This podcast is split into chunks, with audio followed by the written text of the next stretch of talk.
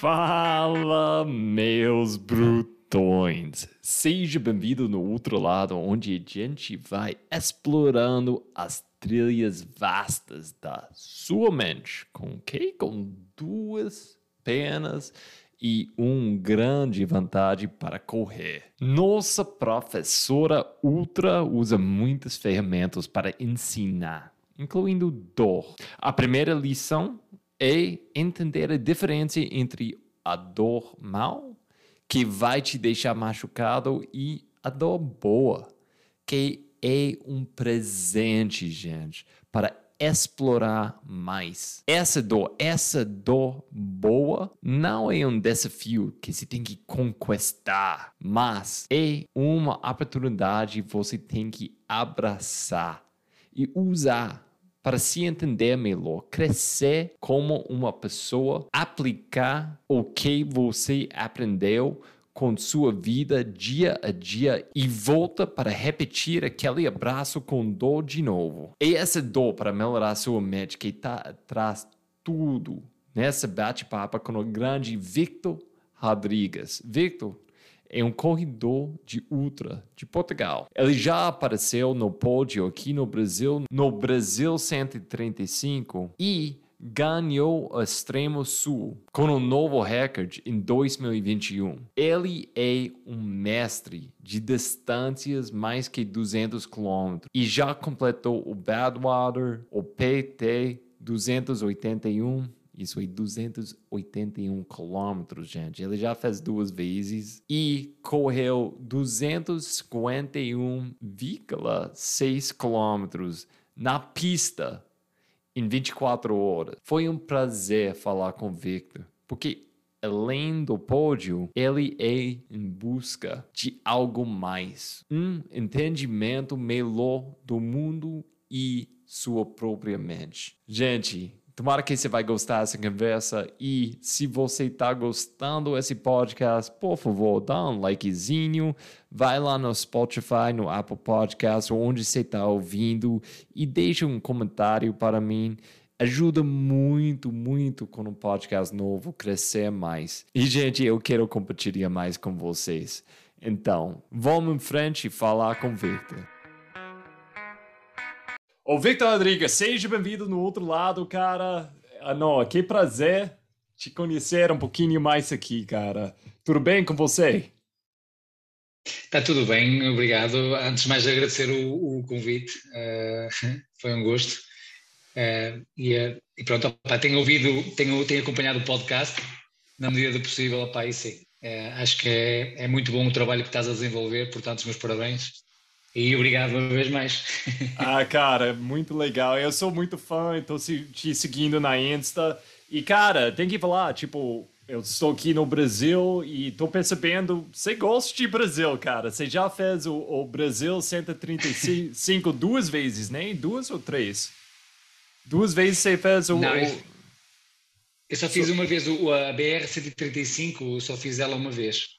Ah, só uma vez. Depois mas agora foi a Extremo Sul. Extremo Sul, isso foi outra prova. É, e o, o que que é isso? Porque, vou falar bem honesto, aqui no Brasil a gente olha, tipo, cara, você já tá na Europa, é, tipo, você tem tantas sim. provas aí, o, o, que, o que que é sobre o Brasil? que você gosta? Ou, ou essas provas, que foi alguma coisa de, sobre essas provas que você gostou? Bem, eu acho que o que, o que me atrai nestas provas, uh, imagina, uh, são, uh, aqui na Europa as provas que existem, por norma, é, é, outro tipo, é, existe um, um, outro tipo de prova. Neste caso, a Ultra Trail, acho que existe mais oferta a nível do Ultra Trail. e muito honestamente, Roger, eu já, também já fiz provas, nomeadamente 100 milhas, Ultra Trail, mas não é propriamente onde eu me sinto a jogar em casa, ok? Apesar de ter um bom desempenho uh, nessas provas e adorar correr no, na montanha. Uh, não é propriamente onde eu me sinto a jogar em casa enquanto atleta. E então eu prefiro provas de, pronto, digamos, diferentes, num, num, conceito diferente. Neste caso, a BR, ela, apesar de ter montanha, é diferente porque o piso é completamente diferente Tem muita altimetria, é verdade, é, muito, é uma prova muito, muito dura. Uh, não podes usar bastões, não podes. Uh. Tens o carro de apoio, que é uma vantagem, mas ela é muito dura e daí ela ser também seletiva para a Badwater. Uh, a Extremo Sul era uma prova também que eu já há muito tempo que, que, que pensava fazer ela e por as características muito específicas que ela tem, ou seja, tu estás a correr completamente isolado de tudo. Eu nunca senti em nenhuma outra prova o isolamento uh, que esta Extremo Sul me proporcionou. É, tu ali sentes que estás sozinho, sozinho e com as pessoas que te acompanham dentro de ti, mais nada. Não existe mais nada. E por quê? É isso. Pode explicar por quê? Tipo, o que foi que deu esse sentido para você? Tá, estás a falar da, da, da Extremo Sul, certo? Isso, isso. É assim, a Extremo Sul, uh, normalmente, eu, eu conheci uh, aqui na, numa prova que fazemos em Portugal, um, ehm, pessoas que já, uh, ultramaratonistas que já tinham feito a, a Extremo Sul. E então, na altura, eles falavam que, de facto, contavam algumas histórias que, de certa forma, me prenderam a atenção. Eh, e uma delas foi um, um, um ultramaratonista, não sei se conhecem, o, é o Aníbal Lavandeira, que é uhum. argentino, uh, e ele diz que houve em determinados momentos que chegou a ver as luzes de um avião comercial, que está a uma altitude, pá, não sei, 10, 12, 15, 20 ou 30 mil pés, uh, e diz ele que sentiu-se feliz porque tinha companhia. Ou seja, quando alguém te diz uma coisa dessas, tu ficas a pensar, ok, deve estar mesmo com uma sensação de isolamento total. E eu, hum, engraçado que nesta fase da vida eu uh, precisava um pouco de isolamento, precisava um pouco de, de alguma coisa que me fizesse pensar só em mim, uh, absorver hum. tudo que eu tenho para absorver, tentar perceber uh, várias coisas na, na minha vida, como eh, sei lá, aquilo que realmente interessa, aquilo que realmente importa, uh, quem de facto é importante na tua vida, coisas muito profundas. E neste uhum. tipo de prova, tu já costumas fazer esse exercício, uh, mais ainda quando estás em completo isolamento. E eu acho que foi muito, muito gratificante nesse sentido. não vou falar no, no, na parte enquanto performance, que acabei por vencer a prova, que era um, um objetivo, sem dúvida, uhum. não vou não vou, não vou esconder isso, porque pronto, eu fui, eu apresentei-me na prova para tentar uh, conseguir o melhor possível, e o melhor possível é, é, ganhar a prova. Mas, para além disso tudo, para além de, de, de, da parte esportiva, uh, há essa grande, esse grande enriquecimento. E eu acho que isso é, é tudo, é o expoente máximo, a parte melhor que tu podes tirar de uma ultramaratona. Hum.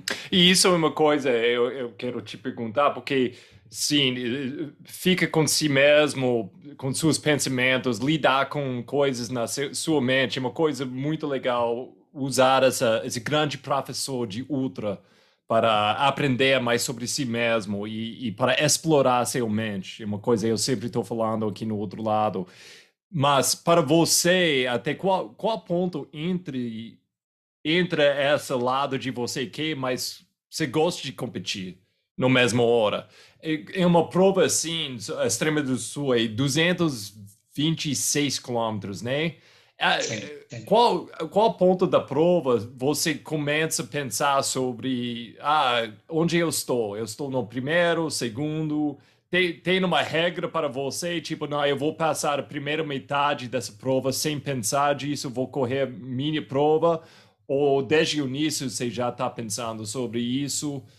Até qual ponto entra esse, esse, esse lado de competição para você?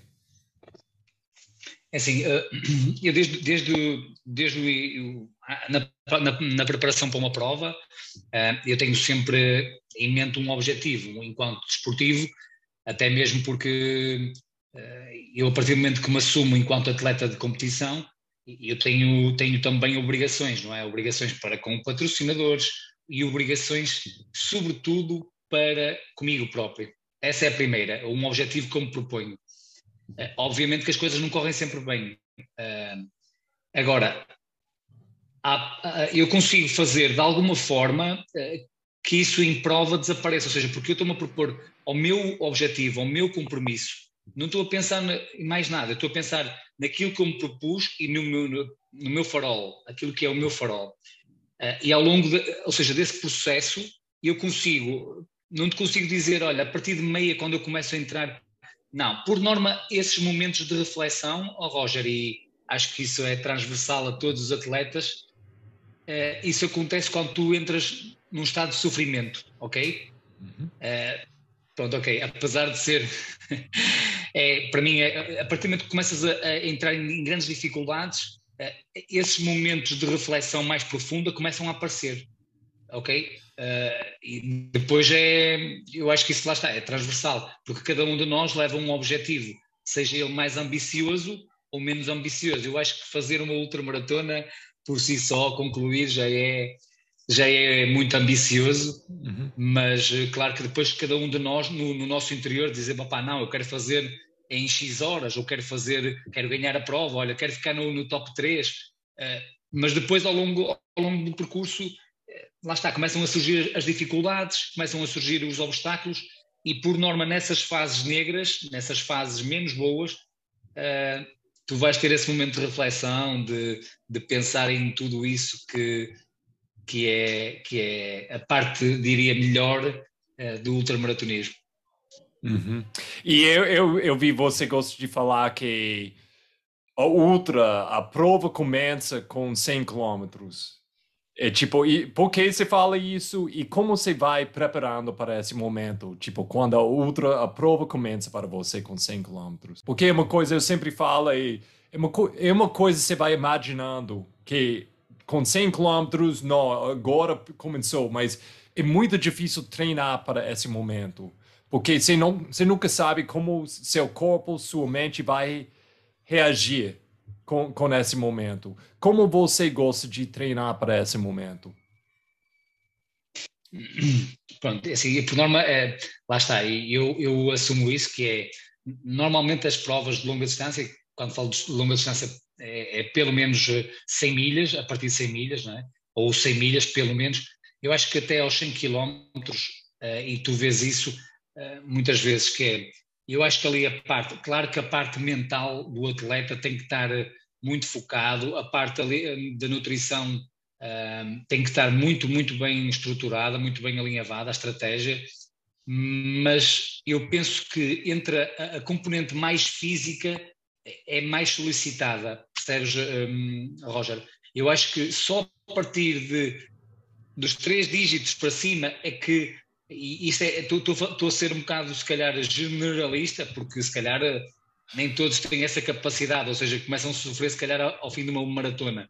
Eu estou a falar enquanto ultramaratonista de longa distância. Uh, para mim, eu acho que a parte em que entre, uh, a tua parte mental é mais solicitada, é a partir dos 100 km, não há dúvidas. Um, seja ele aos 120, 140, 150, seja o que for. Mas aí é, é quando o atleta é posto à prova uh, de uma forma mais mental do que propriamente física, porque eu acho que até uhum. lá estamos todos muito semelhantes, percebes? Uh, além dos físicos que, que, que, apresentam na internet, uh, ou mesmo tu se vais buscar um, um treinador, Opa, claro que eles, todos eles têm metodologias muito diferentes, ok? Uhum. Mas eu acho que acabam por, por, de certa forma, andar muito próximo um do outro, percebes? Não, não há, ou seja, eu acho que não é nessa parte que tu vais buscar a diferença ou a vantagem competitiva. Uh, ou seja, é na parte mental e é precisamente a parte mental que é mais descurada uh, em todo o processo de preparação para uma ultramaratona. O pessoal foca muito na, na planilha, aí a minha planilha, a planilha, a planilha, e não quer saber do resto. E às vezes uhum. há um uhum. desequilíbrio e o atleta apresenta-se na linha de partida uh, bem, se calhar fisicamente, mas mentalmente está completamente destruído, ok? Uhum. Não está preparado para a prova. E então, quando chega a essa barreira de quilómetros, uh, o atleta de alguma forma vai ser uh, posto à prova, mas é não físico e sim mais mental. E aí o atleta, por norma, uh, começa a ter grandes dificuldades e se não estiver bem preparado, bem blindado a nível mental, uh, tem meio caminho andado para, para, para as coisas correr mal. Você tem você tem coisas incorporadas no seu, seu treinamento de simular essa situação? Tipo, tem uns corredores que gostam de colocar, tipo, dois dias bem pesado, um, um, um seguindo o outro. Ou tem outra. É, é, uma coisa eu gosto de fazer, eu faço treinamento em jejum. E, é porque eu, eu sinto, tipo, 20 quilômetros em jejum me dá esse sentido muito mais parecido com 100 quilômetros do que comer antes e só fazer 20 quilômetros. Se você tem uma, um jeito para tentar simular, simular isso, o, o sentido de 100 quilômetros? Porque tão pouco a gente tem a oportunidade de entrar isso mesmo. Até você, você faz isso, você está fazendo ultra para 10 anos agora, e se só entrou, se, se só entrou essa fase, tipo, 10, 20 vezes na sua vida, de correr 100 quilômetros e saber ainda tem mais 100 quilômetros em frente. É uma coisa tão abstrato, até quem faz para um parte da vida, né? Então, como você gosta de simular, uh, simular isso?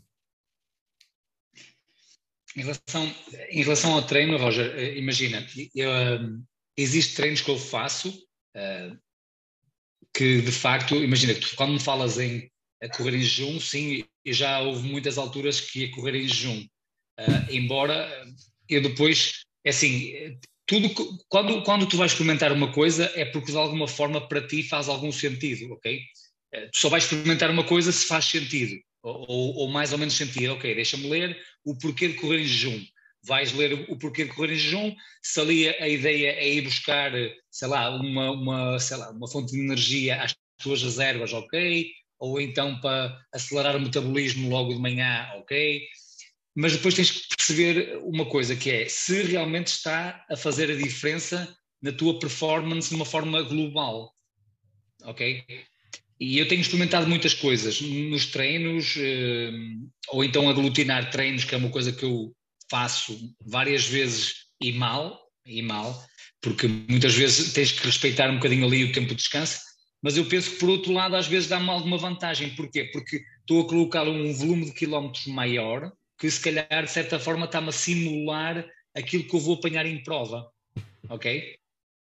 Como eu te faço, por exemplo, alturas que eu faço uh, treinos tridiários, e tu dizes assim, ok, mas porquê é que não fazes logo, em vez de fazeres uh, 20 km, 20 km e 20 km, não podes fazer 60 km de uma vez.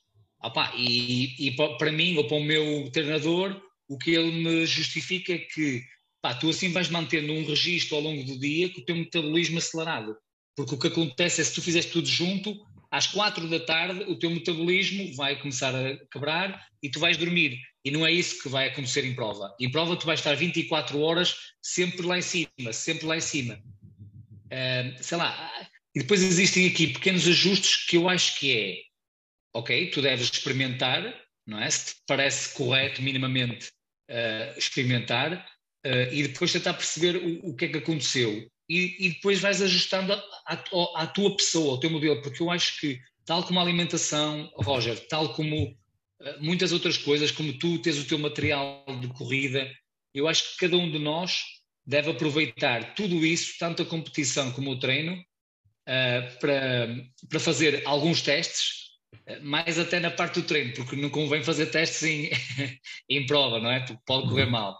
Mas, mas fazer, sobretudo na parte do treino, alguns testes um, ah, e para tentar, de certa forma, depois tentar perceber o que é que, o que, é que tu consegues de bom ali e tentares manter o, o de bom e melhorar o menos bom, porque eu acho que é aí que está a evolução uh, nas tuas, pronto, na, na, na, tua pessoa enquanto, enquanto atleta. Cara, você foi, você foi, você é militar, né? Você faz parte da, você, você, você entrou com, tipo, 18 anos, você entrou aos... O... Sim, para as operações especiais. Ah, operações, isso. E sim, sim, sim. posso perguntar, tipo, a primeira coisa, por quê? tipo, com essa idade, entrar a fazer alguma coisa? Porque, e como isso formou você como um ser humano? Como isso treinou seu, sua mente? Qual impacto essa tinha na sua vida? Olha, Roger, eu, muito honestamente, o, o que me levou a, a, a me inscrever com 18 anos para as operações, operações especiais, eu acho que foi sobretudo o desafio. Hum. O desafio por algo que, na altura, eu recordo-me que, imagina, no meu ano, eu sou de 1984, e no meu ano foi, uh, quem fazia 18 anos, uh, eu, era, foi a última vez que o, o nosso, o, nosso país obrigava os, os, as, os miúdos, é? os jovens, a uhum. irem fazer, o, pronto, a fazer tipo testes, para ver se conseguem cumprir o serviço militar ou não. Depois daí deixou de ser obrigatório. E eu, na altura, fui fazer esses testes e fiquei apto, ok? Mas não para um desafio de operações especiais, não, era exército normal. Eu cumpria três meses e depois vinha-me embora tranquilo, sem qualquer uh, problema. Uh, e depois, na altura, eles deram lá alguns panfletos, alguns flyers, uh, pronto, a falar das tropas especiais e, e eu achei aquilo, de certa forma, muito desafiante. E então, achei mais desafiante ainda quando uh, chego aqui à minha, à minha terra, não é? À minha aldeia, ao meu meio envolvente, e quase todos os meus amigos a dizer: Ei, tu és maluco, meu, aquilo lá, eles quase matam as pessoas e fazem não sei o quê. Uh, tu és maluco, tu não, tu não vais durar 15 dias, tu ao fim de 15 dias vens-te embora. Opa, e aquilo, oh Roger, de certa forma, mexeu comigo, mexeu com. Pá, será que não sou eu capaz de fazer isto, meu? Tipo, porquê, meu? Porquê não? Porquê não? Porquê não? Uh, eu sei que ao fim de mais ou menos 15 dias de reflexão, fui aqui a uma cidade próxima, fiz a inscrição voluntária e vim para o Exército para as operações especiais. E pronto, opa, e foi. Acho que evolui muito, aprendi muita coisa, sofri bastante, mas sofri por opção, foi opcional. uh, mas acho que aprendi, aprendi muito, aprendi muito. Uh, em, várias, em vários aspectos. Aquilo foi quase uma escola de vida, ok? Tu podes levar aquilo para o bem e para o mal, como em tudo que tu aprendes. Uh, eu acho que aquilo, de certa forma, me ajudou bastante uh, a parte boa, uh, tentar valorizar aquilo que muitas vezes não se valoriza, como água, como o, o estar apenas ali como uma pessoa, muita coisa, muita coisa, Roger.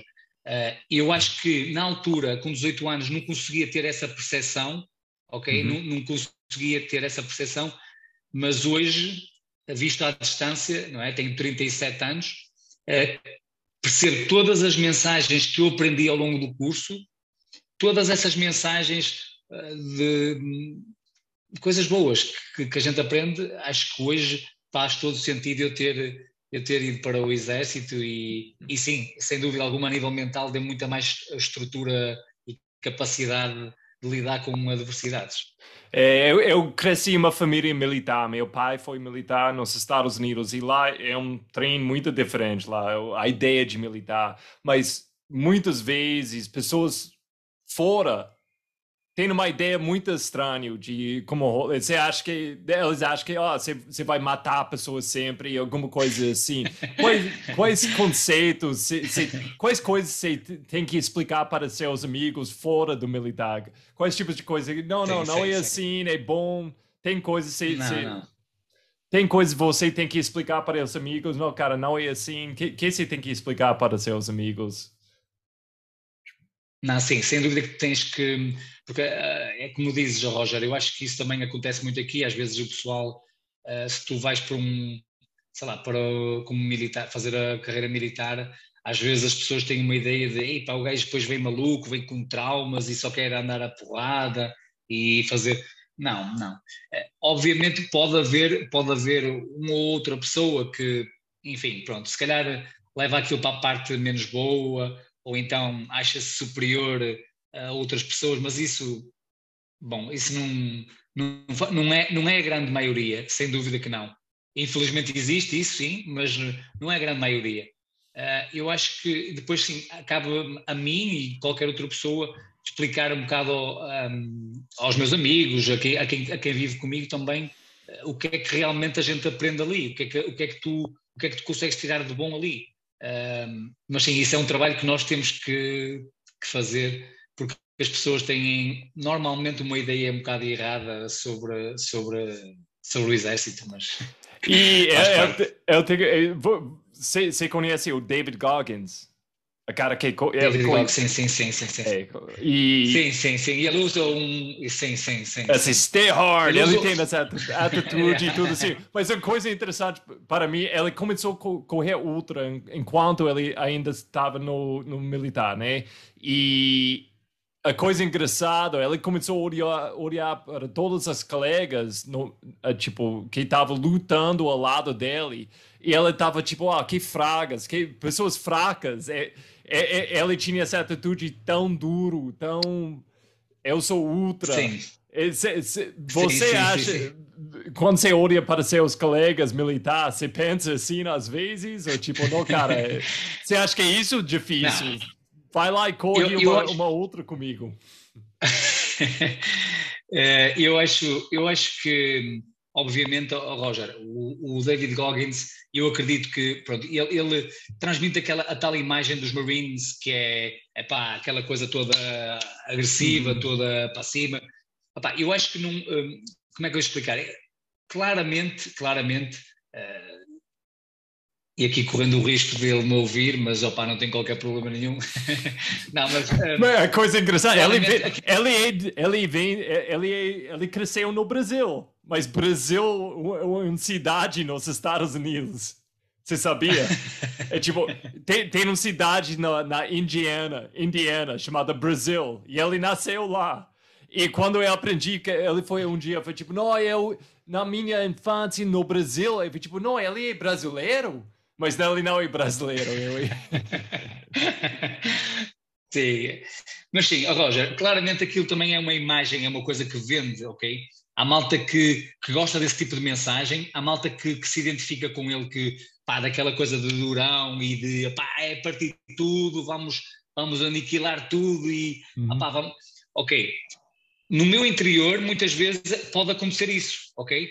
no, cá dentro pode acontecer isso do género, epá, eu só saio daqui morto, não saio daqui de outra forma, ok? Tu vais ao limite, vais ao... Opa, existe, isso é, acaba por ser, o pessoal pode designar de raiva, de, sei lá, isso faz parte do ser humano, obviamente, agora tu tens que saber também lidar com isso, eu não tenho que descarregar em ti a minha fúria, ok? E é essa, é essa a grande diferença. Epá, claro que nós temos que, eu tenho que olhar para o outro, aceitar o outro como ele é, ok? Ele também tem que me aceitar como eu sou. E isto é que é viver também em sociedade, ok? Uhum. Agora, claramente o David, David Goggins uh, uh, faz uma colagem aqui de uma, aquela mensagem dos Marines de opá, são uh, gajos maus e durões e ok, epá, e então transporta isso para o mundo das ultras. Obviamente que no mundo das ultras não é só bonito. Claro que também tem a uhum. parte, tu sabes isso enquanto praticante, toda a gente sabe que não é opá, correr num, num campo verdinho e dar aos saltinhos, não. A parte que tu tens enquanto ultramaratonista uh, é dura, é muito dura, é muito difícil uh, e tem horas negras, uh, não, não há dúvidas. E, e, se tu não te se tu não aceitares isso, muito dificilmente vais continuar a ser ultramaratonista, porque se tu não, se tu não aceitares isso, epá, se não aceitares também a parte da dor, eh, a partir daí não, hum, não, as coisas começam a não funcionar. Mas sim, uhum. epá, eu, eu, admiro também o, David Goggins, a mensagem dele, ok? Uh, se calhar aqui em Portugal podia até nem funcionar tão bem, epá, não sei, não sei, mas sim, eu, eu compreendo que ele faça isso mais até como, bah, é um produto que ele está a vender. É, é, é, eu gosto de pensar, tipo, às vezes eu preciso um, um, um, pouquinho de Goggins. Tipo, eu quero, tipo, não, vou lá, eu tô duro e tudo assim. Mas é tipo, é igual você tem as, os, os, os demônios e os anjos nas suas ombros, né? E tipo, eu tenho um David Goggins aqui, eu tenho tipo uma, um professor de yoga e amor e tudo assim aqui eu sempre estou entre os dois. E, e, durante o outro tá assim. Às vezes eu preciso gritar e falar, vamos lá, vamos, se, seja duro, seja, seja mais. E às vezes eu tenho que olhar com mais compaixão, tenho que olhar para meu colega e, tipo, cuidar deles e, e mostrar amor na, nas trilhas. E, então, eu, eu eu acho que ele é um personagem, tipo, muito forte, e, mas às vezes eu não sei se ele é um bom exemplo do espírito do Ultra. porque, por causa disso, ele, ele joga essa imagem tão duro que acho que se precisa um Sim. pouquinho mais compaixão às vezes. Sem dúvida.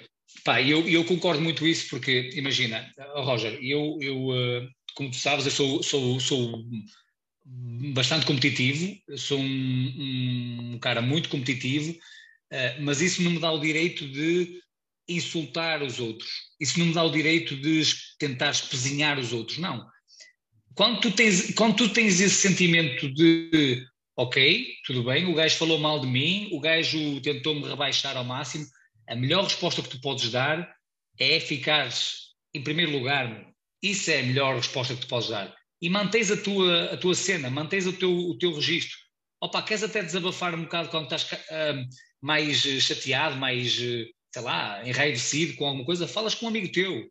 Eu falo muitas vezes com o João Andrade, falo muitas vezes com, com malta que me compreende, que me, pá, que me compreende enquanto atleta, competitivo, ok? Mas isso é como eu digo, não me dá o direito de ir para as trilhas e, uh, de certa forma, eu como, como pá, eu diria, o, o, neste momento, um atleta conhecido aqui em Portugal, um, tem que dar o exemplo, Roger. Eu tenho que dar o exemplo daquilo que é o ultramaratonismo. E o ultramaratonismo, para mim, significa muito.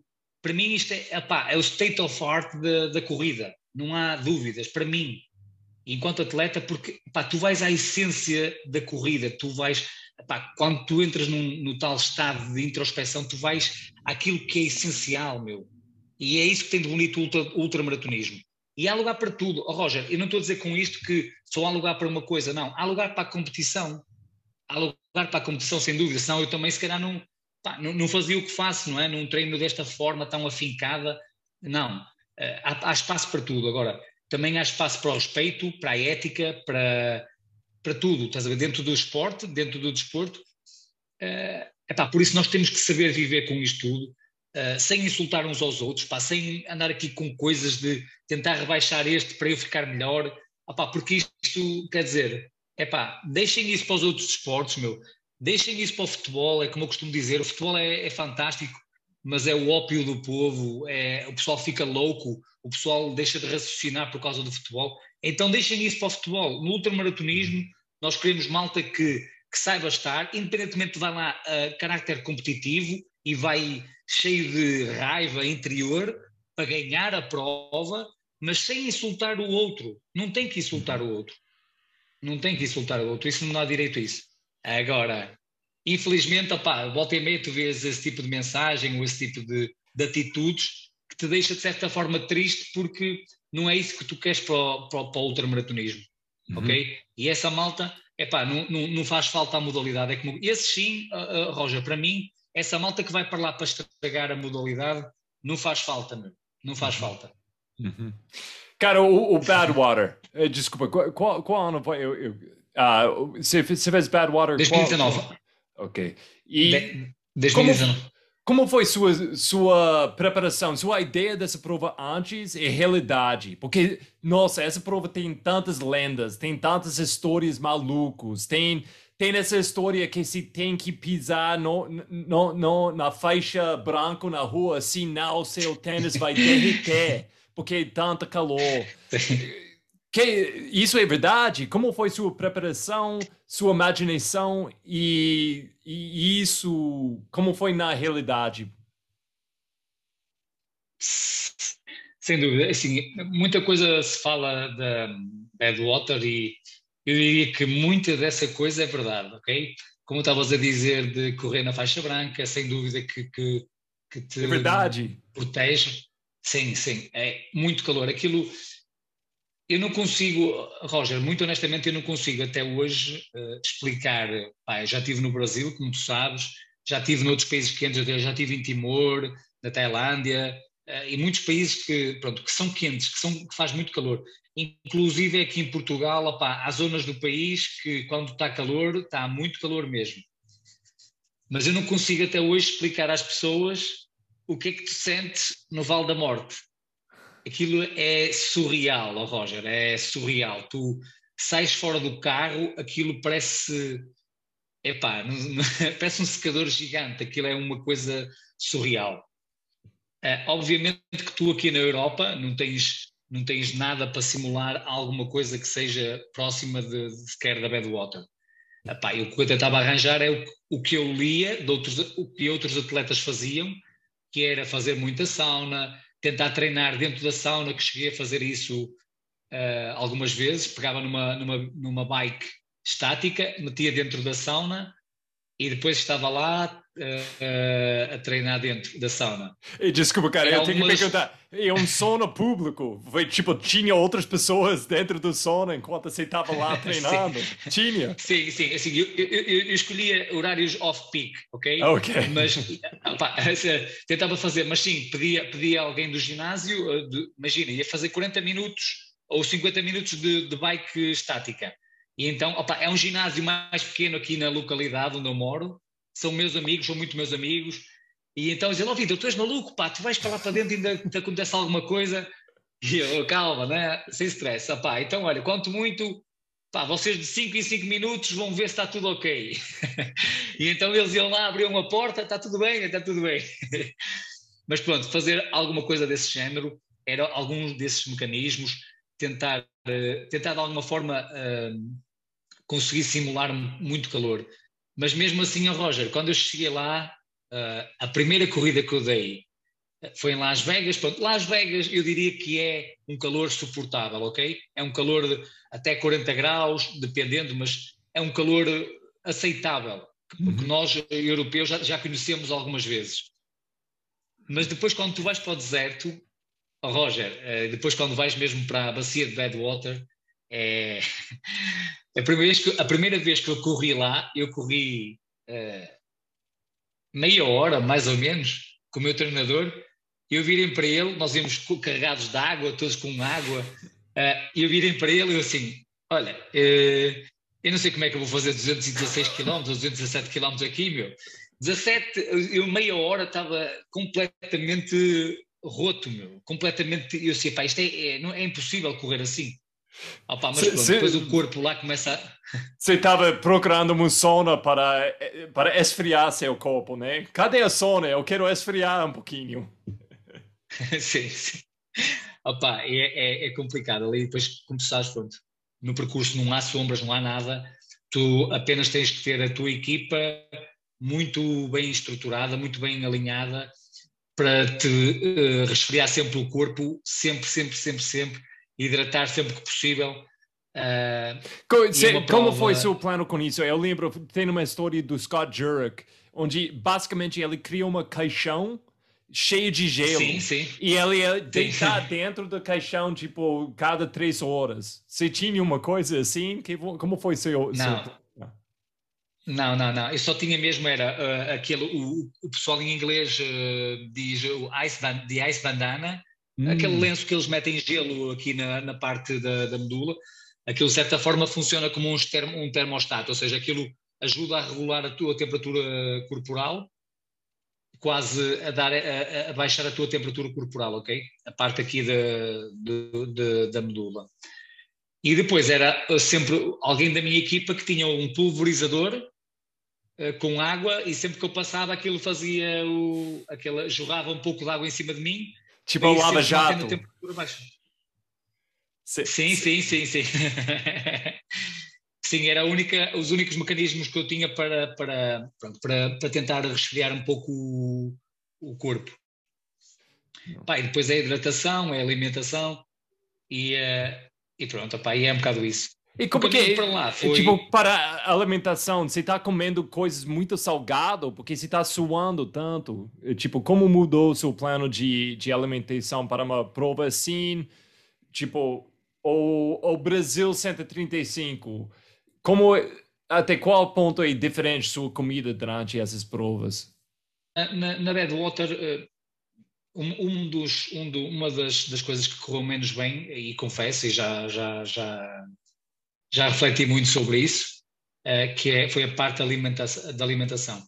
Uh, correu mal porque, Roger, houve uma altura que eu não, não, não me estava a alimentar corretamente, eu fiz ali algumas pequenas alterações entre, entre a BR e a Badwater, uh, mudei os carboidratos de beber, mudei de marca, mudei de sabor, pronto, ok, aquilo eu não, não, não fiz, se calhar, uma, uma adaptação adequada ao longo do treino, porque eu só comecei a consumir os carboidratos que bebi em prova muito próximo da prova, ok? E aquilo, algum tempo depois, começou-me a enjoar, opá, depois eu comecei a não, não comer, uh, pronto, aquilo deu-me problemas e eu acabei por, por uh, quase desistir da prova, mas não desisti e concluí a prova, mas com muita dificuldade mesmo, acabei muito mal. Agora, a, a nível de diferenças, eu acho que eh, tanto o BR como a Badwater, mas mais a Badwater, é muito intensa, Roger, a nível de, de, de sólidos, por exemplo, uma fruta. Tu, tu na, na, BR, tu se calhar ainda consegues comer uh, comidas um bocadinho mais sólidas do que na Badwater. A Badwater é tão intensa, tão intensa, tão. Epá, um, tu se comeres comidas mais sólidas, das duas, uma, ou vais para parar uh, mais tempo, ok? E tu até estás assim, pá, não, eu só quero fazer em 48 horas ou 46 horas, uh, pá, e tenho tempo para parar de vez em quando e como alguma coisa sólida e depois arranco com calma. Agora, se tu vais para, para fazer tempos lá para a frente, tu aí, tu, não, tu se começares a comer comida sólida, o calor é tanto e o sistema simpático e parasimpático começa a não, a não, a não, a não, a não funcionar. E tu vais começar a vomitar ou vais começar a, a ter problemas gástricos. Portanto, tens que ter muito cuidado com isso tudo. Um, e eu não fiz, claramente, eu não, na Badwater não, não tive esse cuidado. Uh, epá, e, e, pronto, as coisas não correram como eu queria inicialmente, mas, mas concluí a Badwater e eu acho que só isso é, é, um, é um sonho, é um sonho que eu tinha, sem dúvida alguma. Eu uh, trabalhei muitos anos para estar na Badwater, trabalhei muitos anos para concluir a Badwater e graças a Deus uh, acabei a prova e era isso o mais importante. Agora, isso serviu muito para eu aprender, Roger, porque eu aos 160 km estava completamente, posso dizer-te, morto, completamente morto. Eu bebia água, vomitava água, ok? Eu não é. conseguia fazer nada, nada. A minha equipa estava a olhar para mim, e eu completamente inanimado, sem saber o que fazer, a minha equipa também já começar a entrar em paranoia, percebes? Porque não, pronto, não estavam a conseguir ver como é que eu ia sair dali, porque eu nem água conseguia beber. Uh, e depois, passo a passo, opá, quilómetro a quilómetro, a coisa foi andando, opá, eu fui muito tempo a passo, depois lá o corpo começou a reagir novamente, comecei a comer uma coisita ou outra, tá, estás a ver? E, e saí dali. E saí dali e pá, e pronto. E, foi, e acabei bem do outra. Mas foi, foi uma experiência única, uma experiência que eu jamais vou esquecer. E sem dúvida que uh, a nível de cenário, uh, pá, é, é, é, do outro mundo, oh, Roger. É, é mesmo uma coisa do outro mundo. Não, muito legal, cara. É uma prova, eu acho que seria muito interessante tantas razões, a preparação diferente, o jeito que se tem que fazer, as coisas tão extremas. É uma prova, eu nunca vi alguma coisa assim. Cara, pode falar duas práticas ou manias que você tem dia a dia que eu não sei, você tem uma, um ritual da manhã? Você tem, tipo, é, é, é uma coisa muito importante para mim, tipo, quando eu entrei nesse mundo mais saudável, mais seguindo de, essa vida de melhorar na, na, na, outra, uma coisa muito importante para mim foi meu, meu, minhas coisas que eu faço, primeira coisa do dia. Cinco horas da manhã eu vou acordar e eu tenho minha lista de coisas. Você tem práticas assim que você faz todo dia? Olha, Roger, algumas coisas eu tento, tento fazer todos os dias. Nem sempre é possível, nem sempre é possível, confesso, porque às vezes nós temos dias que que nos dão a volta e não, pá, não, não, não, dá para isso. Uma das coisas que eu, que eu um, gosto de fazer, por exemplo, pá, é sei lá, no final, não de manhã, de manhã, por não, não sou sincero, acordo e parece que o, o cérebro ainda não está bem, ainda não está a funcionar 100%. Uhum. Mas à noite eu gosto de, de, por exemplo, refletir sobre o que é que se passou no meu dia, ok? Fazer um, uma pequena reflexão daquilo que, que, que, se passou no meu dia opa, e tentar, de certa forma, agradecer, sobretudo, as coisas boas, mas também agradecer aquilo que é mau. Ok? Isso é importante. Porquê? Porque tu, com isso, também estás a aprender. Com isso, com, com, coisas negativas, também estás a aprender e isso é importante. E eu gosto de fazer isso todos os dias ou sempre que possível, opa, seja mesmo antes de deitar, opa, uh, paras dois minutos, dois minutos de settle down, uh, tentares perceber como é que foi o teu dia, o que é que foi o teu dia, o que é que tu fizeste, o que é que tu fizeste de bom e de mau, de errado, ou o que achas que podes melhorar, pá, sei lá, no tratamento com amigos, num... Agora, como é óbvio, oh Roger, muitas vezes, uh, eu não gosto de culpar os outros, mas às vezes o ritmo do dia a dia uh, não te permite fazer isso, não é? Tu chegas exausto, lavas a cara ou tomas banho, lavas os dentes e vais deitar, nem, nem sequer pensaste em nada. Opa, uma outra coisa, quando eu sempre que eu vou para, para a montanha ou para o monte, não é? correr, correr em trail, uh, também às vezes gosto de parar para, para fazer isso, percebes? Desligar, desligar, estar ali dois minutos, três minutos, quatro minutos, ouvir-te a ti, ouvir aquilo que o teu corpo diz, aquilo que tu, pá, sei lá, seja ideias, seja, hum, sei lá, muita coisa passa na tua cabeça e às vezes tens que parar, um, seja três ou quatro minutos ou cinco minutos para, para tentar perceber o que é que se passa lá dentro. Ok? Quando não é possível ir correr para o monte ou fazer essa reflexão no final do dia, tento fazê-la durante a minha corrida. Que é esse o meu refúgio, é tentar, ok, hoje vou fazer uma hora de corrida, por exemplo, e nessa hora tentar, eh, pá, desligar de tudo, desligar de, de muita coisa e tentar, tentar eh, fazer essa, essa reflexão interna. Isso é uma das coisas que me dá prazer fazer e gosto de fazer. Nem sempre consigo, é verdade, opá, mas, uhum. mas 80% das vezes consigo fazer isso e já é Cara, bom. eu, eu tenho muito respeito que você tem a capacidade de fazer isso à noite. Porque para mim, eu, eu codo um santo, cara. Eu, eu tenho muito poder da manhã. A primeira coisa da manhã, eu vou correr, eu vou fazer qualquer coisa, eu, eu, eu gosto de mandar. Chegando, tipo, meia-dia e depois, eu, eu sou tão fraco, cara, você não pode imaginar. Então, chegando no fim do dia, a hora que você está focando, que você tá, você tem esse ritmo de olhar no seu dia, ah, não, cara, eu, eu vou beber com amigos, eu, eu vou. Eu, eu, eu, não, eu não tenho o poder de nada, eu, eu tô muito fraco. Então, muito respeito, você pode fazer isso à noite. Cara, okay.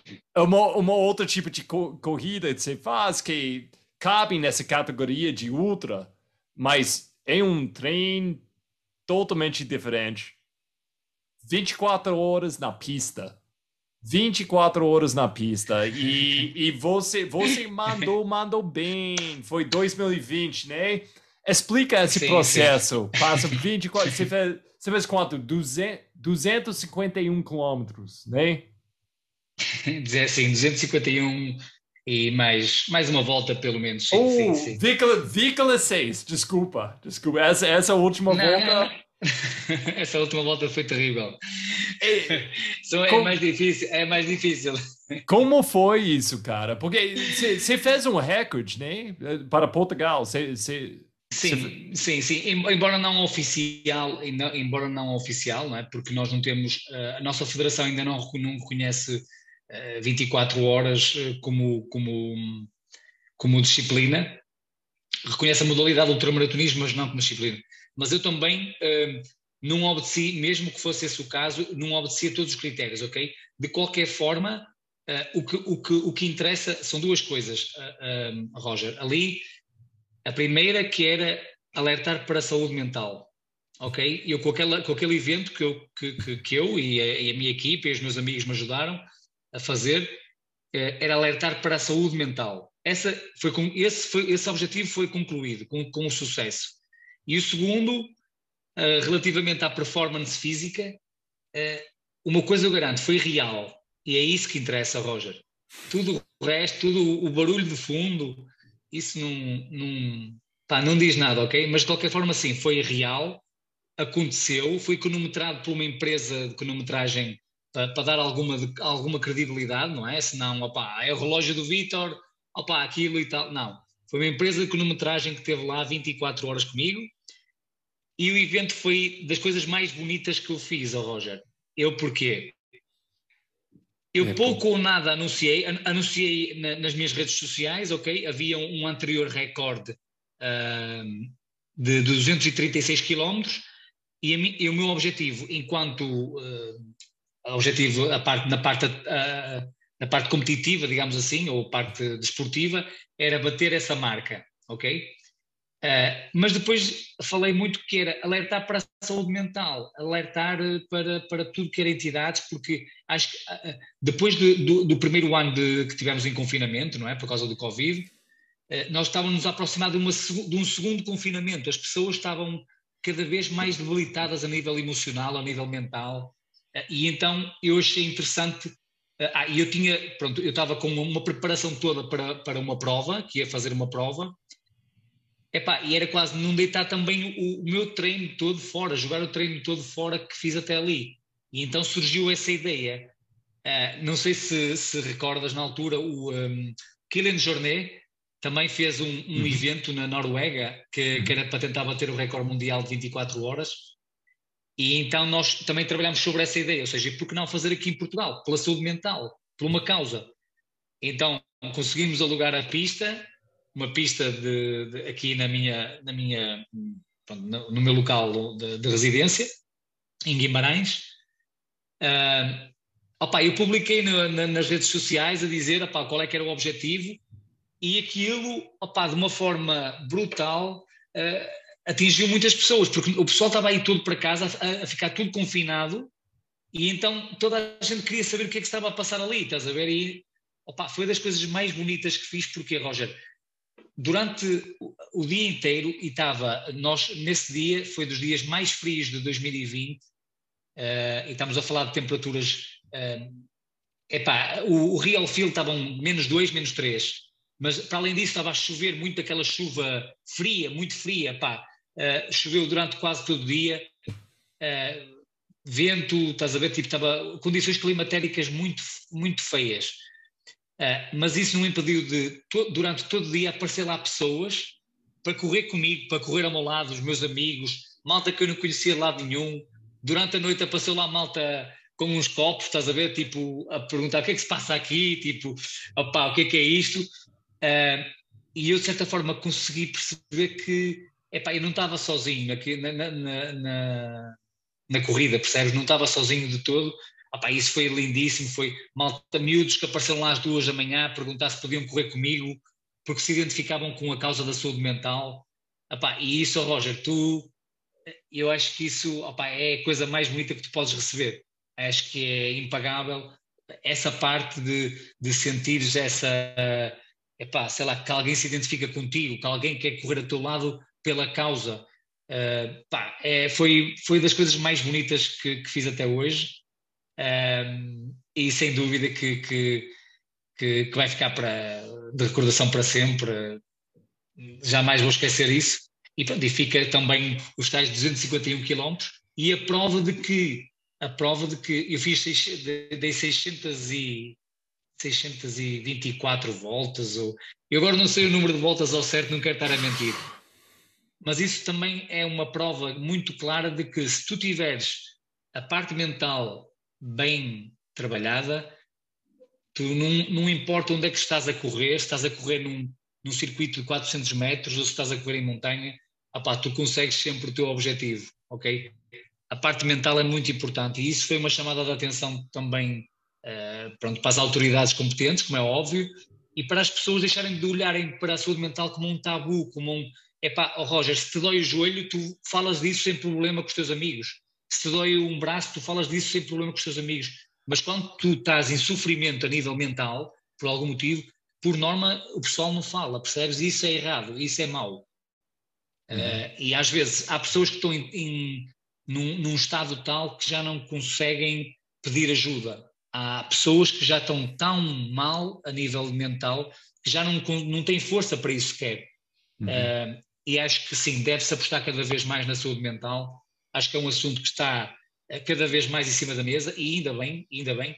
E nós, enquanto ultramaratonistas, Roger, não tenho qualquer dúvida que a parte mental é uh, mais importante do que uma planilha e do que a parte nutricional, ok? Uhum. Porque é como eu digo, tu podes cumprir, podes ser uma máquina uh, a cumprir o teu plano de treino, a tua nutrição, mas se tu te apresentares numa prova com a tua parte mental uh, mal trabalhada ou então desequilibrada, as hipóteses de, de, de, não, de não conseguires lograr o teu objetivo são muito grandes.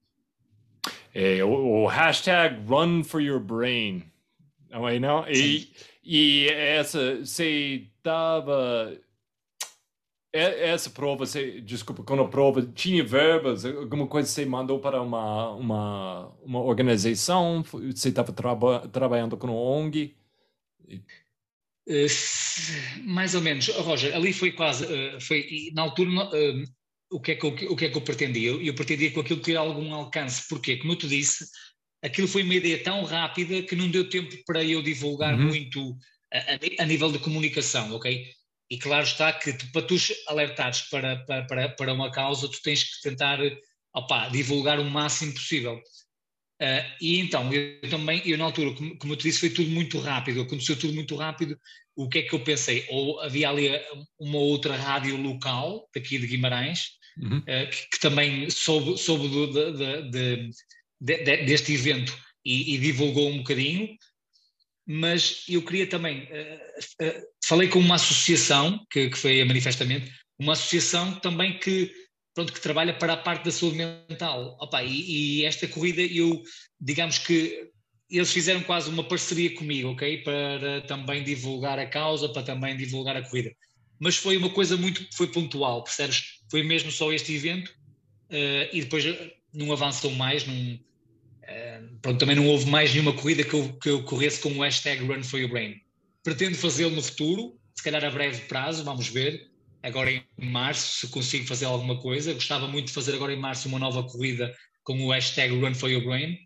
Um, e claro está que vou tentar convidar amigos, amigos meus ultramaratonistas e não ultramaratonistas, alguém que queira correr, nem que sejam 100 metros, claro, e, e sim, vou tentar fazer alguma coisa porque acho que, que, que é uma, uma das, das do, do, dos meus projetos, digamos assim, é tentar, tentar correr pela essa causa que eu acho que é muito importante e muito urgente uh, divulgá-la.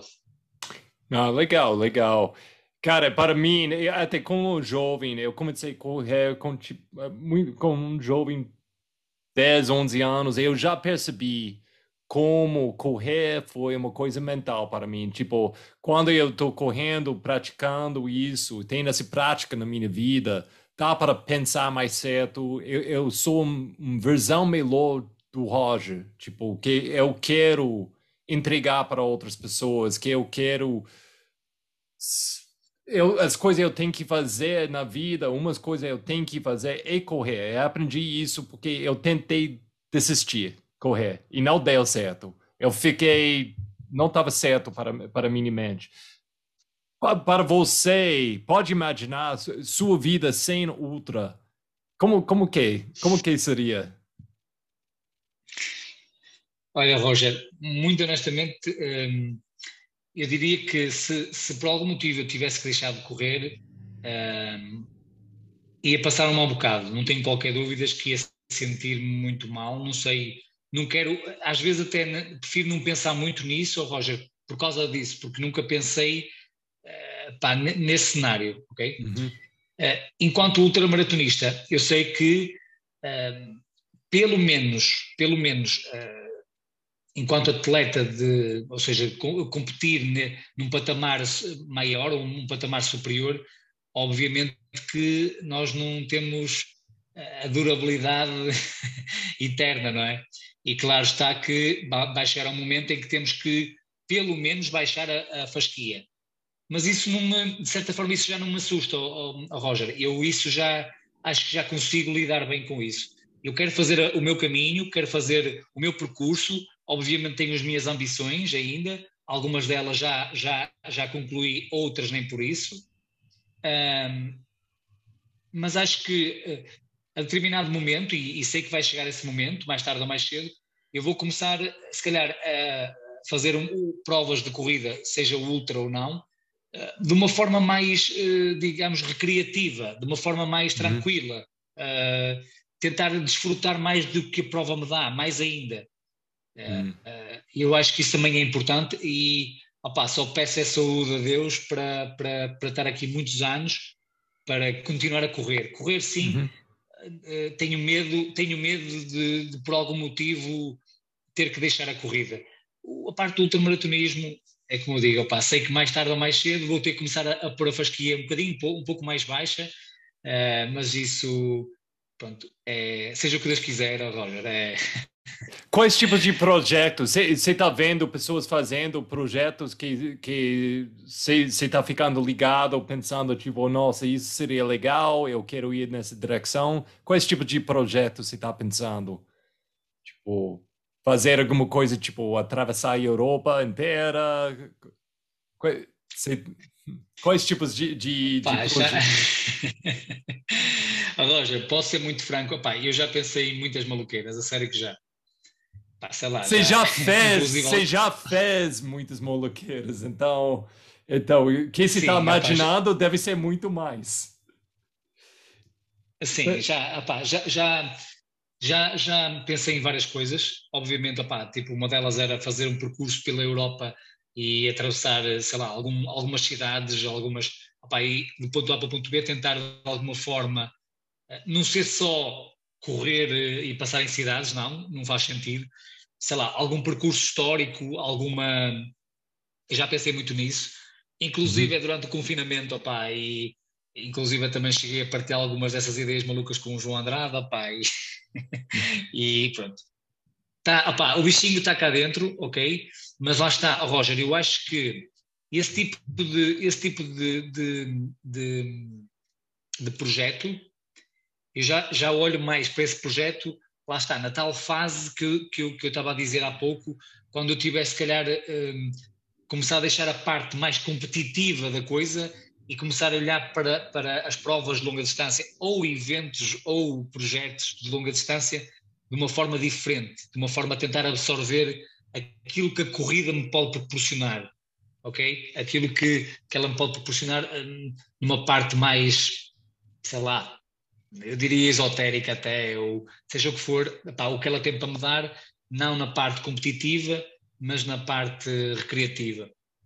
E eu acho que tenho, tenho várias coisas em mente, pá, desde nos Estados Unidos, mas não, passava inicialmente pela Europa, uh, sei lá, algo do género. Mas sim, tenho, tenho algumas coisas em mente, vamos ver.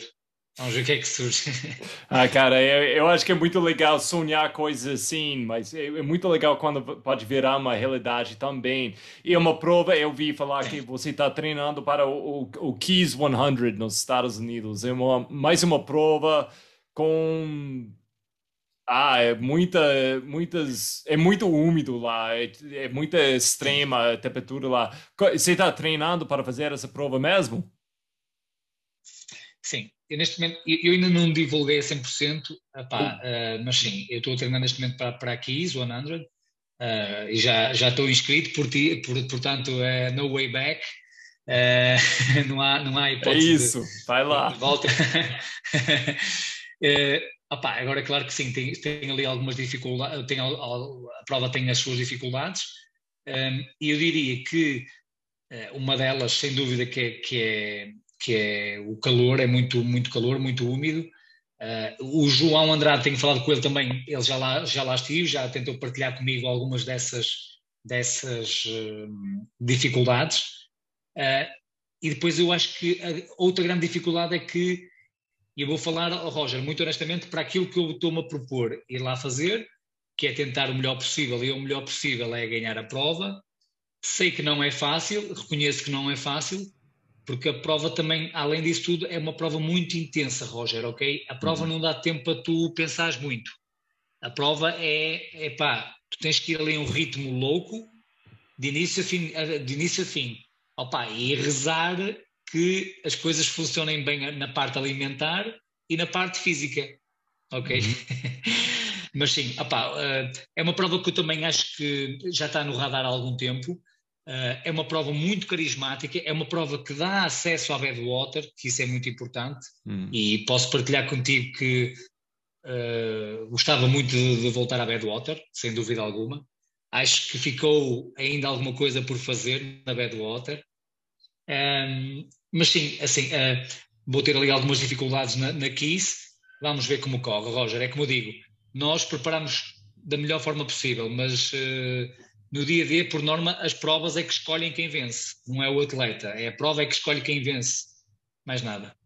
E para ganhar uma prova tipo Keys, é pesado a competição, e tipo, não é nada pequeno. Você tem um tempo que você acha que você tem que entregar? Tipo... Sim, sim, sim. Uh, o, o tempo é assim, Roger, para tu, para tu tentares uh, almejar ali com a vitória na Kiss, para teres uma ideia, tu tens que fazer registros mais ou menos uh, de 5 ao quilómetro. O pace total final tem que ser de 5 ao quilómetro. Isto, o recorde da prova neste momento está a 4,59, ok? Durante 100 milhas, já a contar com o tempo de paragem. Ou seja, tu tens que andar sempre mais ou menos ali na casa dos 4,50, 4,45, para depois teres margem para parar dois minutos ou cinco minutos para, para, para fazeres alguma necessidade, uh, é assustador. É assustador pensares que tens que fazer esses registros durante, durante 160 km, mas cara, vamos ver. Oh, Roger, vamos ver, vamos ver, vamos ver. Isso Opa, é, é demais, possível. cara. Eu, eu acho que é possível. Breaking... Eu acho que é possível, mas vamos ver. Breaking 13, é isso, cara. Breaking 13, acho que. Vamos ver pesado demais, cara. E. É. é... cara, vamos fazer umas perguntas rápidas aqui. Eu tiro no outro lado, okay. tá bom? Então, coisa que okay. você sempre tem no seu drop bag. O que eu tenho sempre no meu drop bag é uh, pelo menos uma manta térmica, malta. Uma manta térmica eu tenho sempre no meu drop bag. Uhum ok? Você usa? Uh, Porque eu acho que eu tu sempre... Quando dizes, tu quando dizes, quando dizes, não é camelback, é drop bag ou camelback? Não, não, é... drop bag. Tipo, é aquela, aquela, aquela drop bag que está te esperando depois de 100 km. Ah, ok, ok, boa, boa. boa. Na ponta de ajuda. Tenho sempre, malta, malta tenho sempre. Uh, uh, vocês aqui uh, no Brasil têm outro, outro, outro nome que dão, mas é o hipogloss. Hipogloss. Aham. -huh. Exatamente. Comprimido para a diarreia. Uhum. Ok, muito importante disso. Ok? E pelo menos meias, meias suplentes, um par de meias suplentes. Uhum. Ok, pronto, já, já dei três. Tá bom, Roger, tá, tá bom, é senão, isso, senão isso é uma coisa. Senão começa a ver. se, se, pergun se eu perguntar à sua família o que é a coisa mais maluco que Victor fez, o que eles iam falar? Se eu perguntasse. Opa, eu acho. eu acho que iam dizer que foi no casamento da minha irmã que eu saí a meio da, dos festejos. Fui treinar sem, pá, sem dar muito trilho, percebes? Sem dar muita onda saí do casamento, pá, eles estavam todos a comer, eu estava farto de comer, oh, Roger. Fui treinar, vim treinar, ainda fui a tempo para comer eh, mais coisas quando cheguei e pronto. E foi uma das coisas assim mais, mais malucas que fiz. E depois a minha irmã, ela, a minha irmã perdoou-me. A minha irmã perdoou-me, por isso. Imagina, a sua família provavelmente estava te zoando muito. Yeah, yeah, foi um bocado, mas pronto. Prato... Tem que ser, tem que ser. Seu prato preferido depois 281 quilômetros. O prato, é, qual, qual comida se está sonhando durante 281 quilômetros? Ah pá, eu, eu, eu, vou dizer, eu, eu diria que é, apá, apesar de não conseguir comer logo, logo, ok? Uhum. Porque não é, pá, mas é francesinha, é uma iguaria portuguesa, tens que provar a Roger, quando vieres cá... Franzinha? Fra, francesinha, de, francesinha. de francês, de france, uhum. francesinha, sim. E depois, depois eu vou-te mostrar, uma, mando uma foto, é uma iguaria portuguesa, olha, espetacular. Ah, é? Depois, ah, é. depois eu, é. Eu quero comer, quero comer, quero experimentar, cara. E... Eu não sei se tu és, és vegan, és vegan, és vegan não? Ou... Não, eu não. És vegan? Não. Não? Ok, boa, ok. Não. Mas também há, também há francesinha vegan. Ali o que muda, pronto, é os ingredientes, porque ela leva, pronto, leva carnes e há malta que não, não quer mas o segredo é o molho, portanto, quando vieres cá está prometido, tá bom? Ah, boa, boa, gostoso, cara, eu quero. O jeito preferido, o jeito preferido para comemorar seu aniversário? o jeito preferido, por duas vezes, Roger, uh, no meu aniversário, que foi no, no 30 e no 33, é pá, quando tu fazes anos, por norma, queres fazer aquilo que, que gostas mais de fazer. Portanto, eu fui correr, eu fiz 100 km no, no meu aniversário, tanto no 30 como no 33, junto com amigos. À meia-noite, a minha namorada e a minha mãe apareceram com um bolo a meio do caminho, cortou, cortou o bolo, cantou, cantou os parabéns e eu segui noite fora e de manhã estava, pronto, estava feito os 100 km. Essa cê, é a melhor cê, maneira de. Você para de vez em quando e pensa da sua vida no ponto de vista da sua família, da tipo sua namorada, tipo, puxa, que, que eu estou fazendo? Eles, eles compreendem tudo, pá. eles já sabem que eu sou apaixonado pela corrida e então perdoam-me tudo. Depois, claro que tem que haver compensação, Roger. Tem que é. haver compensação, mas sim. Tem que dar de volta. Apoiam-me, sem dúvida, mas apoiam-me muito. Eles, opa, são, nesse aspecto, são, são o meu pilar principal, percebes? Sem isso não há nada. Não. Sem o apoio da família, da, da, minha namorada, pá, não há nada. Não, verdade. É, e graças a, graças a Deus, graças a Deus nesse, nesse aspecto, eu sou, sou um felizardo, sem dúvida alguma. E pronto, opa, e é, foi, foi, foi, um, foi dos dois dias mais bonitos que tive e que festejei meu, o meu aniversário da melhor forma possível, que era a correr uh, aí com os meus amigos e a minha família ao meu lado. E ainda tinha bolo, isso é a melhor parte, eu gostei. É verdade, à meia-noite. Próximo aqui, um livro que alguém tem que ler para entender você melhor. É, essa, essa, essa pergunta foi, foi, foi, foi complicada. Há vários livros que eu gosto e eu leio um pouco de tudo. Não tenho, muito honestamente, Roger, não tenho nenhum livro que, que eu diga assim, pá, ok, uh, tens que ler este livro para perceberes melhor o Vitor ou uh, não. Esse livro não tenho. Há vários livros que eu gosto, mas não tenho essa resposta certa para, ah, não, para não. ti. Epá, não, não. Tem, tem, um, li tem um livro tem um livro que explica tipo a, a vida de ultra para você tem um livro que você gosta, tipo, pode ser sobre, diretamente sobre Ultra, ou pode ser uma, um livro sobre a filosofia, cabe bem com a filosofia do Ultra. Tem um livro assim para você? Sim, eu li recentemente um até de, de Kylian Jornet e gostei muito, hum. porque ele tem parte mais até filosófica e gostei uhum. muito, uh, pá, é que é a Barreira Invisível. Uh, a Barreira Invisível de Kylian Jornet. É um uhum. livro muito bonito, muito, muito profundo, que tem ali muitos momentos de, até de, de, de, de profunda reflexão uh, e sem dúvida que eu aconselharia uh, nós, como ultramaratonistas, a ler esse livro porque é, é muito bom. Há ali muitas uhum. partes em que eu me identificava, sem dúvida alguma, uh, mas sim, gosto de ler outras coisas, gosto de ler de estratégia, gosto de ler filosofia, gosto de ler uhum. romances, gosto de ler, sim, gosto de ler muita, muita coisa. Esse livro foi dos mais recentes que acabei de ler uh, e sem dúvida que tem lá muitas partes interessantes, muito profundas e que eu aconselho a todos os ultramaratonistas. Não tenho qualquer comissão com esse livro, portanto, opá, não, não tem nada a ver com o negócio, mas sim, é a barreira, a barreira invisível do, do Kylian Jornet.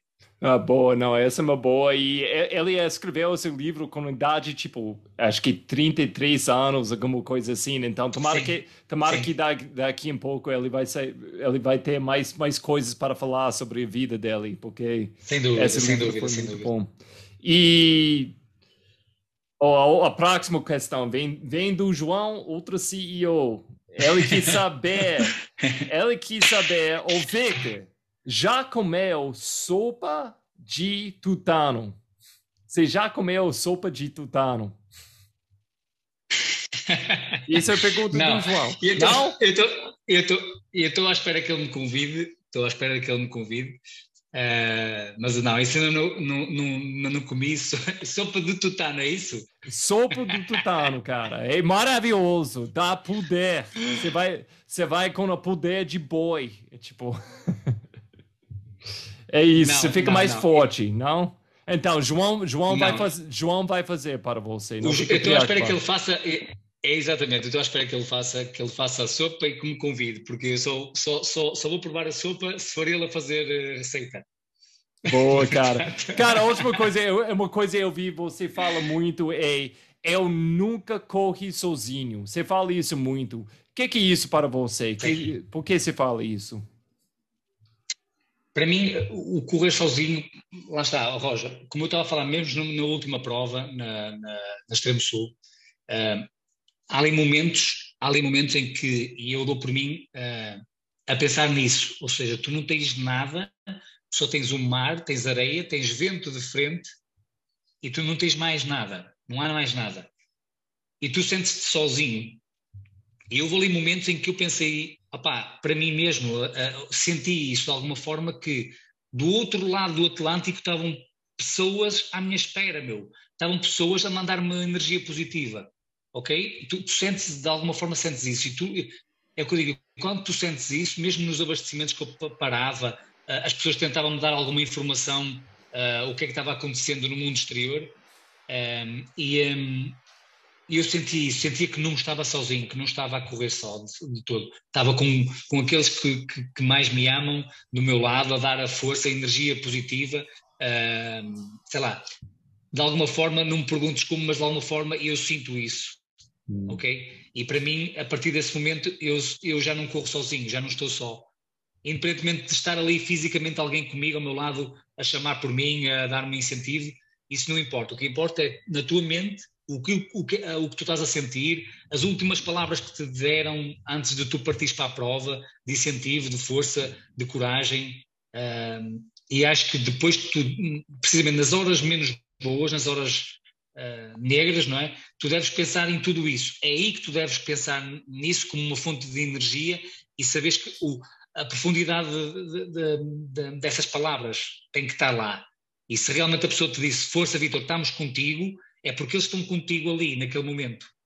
Ok? Epá, uhum. E isso faz sentido de alguma forma que as pessoas, uh, que tu não estás só. Cara, muito lindo, muito lindo. Gostei demais desse lema. Eu nunca corri sozinho. Eu acho que vou, vou, vou pensar disso a próxima vez se eu estou nessa situação também. Muito bom. Cara, muito obrigado. Foi sensacional. Eu aprendi muito falando com você. O jeito que você tem para compartilhar coisas é muito, muito bom. Muito obrigado, irmão. Boa obrigado, sorte obrigado, com, meu, obrigado, com, assim, com break, breaking, breaking 13. Breaking 13 vai acontecer, cara. Vai acontecer. Eu acredito. Vamos ver, você, vamos ver. Você é um cara forte, foda, e eu tô torcendo para você, irmão.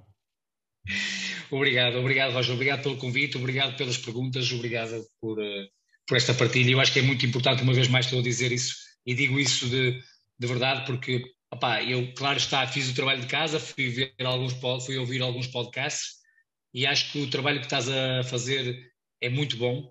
Uh, acho que não devemos só estar aqui a falar de, de coisas que, por norma, é mais do mesmo, ok? É, epá, o que é que tu comes, o que é que tu treinas e pouco mais. E depois falar de. Não, epá, é importante todas essas questões. Um, epá, eu gostei muito, gostei muito. Espero conhecer-te um dia, epá, aqui ou aí no Brasil, não importa. Cara, vai e, acontecer um desejo, dia.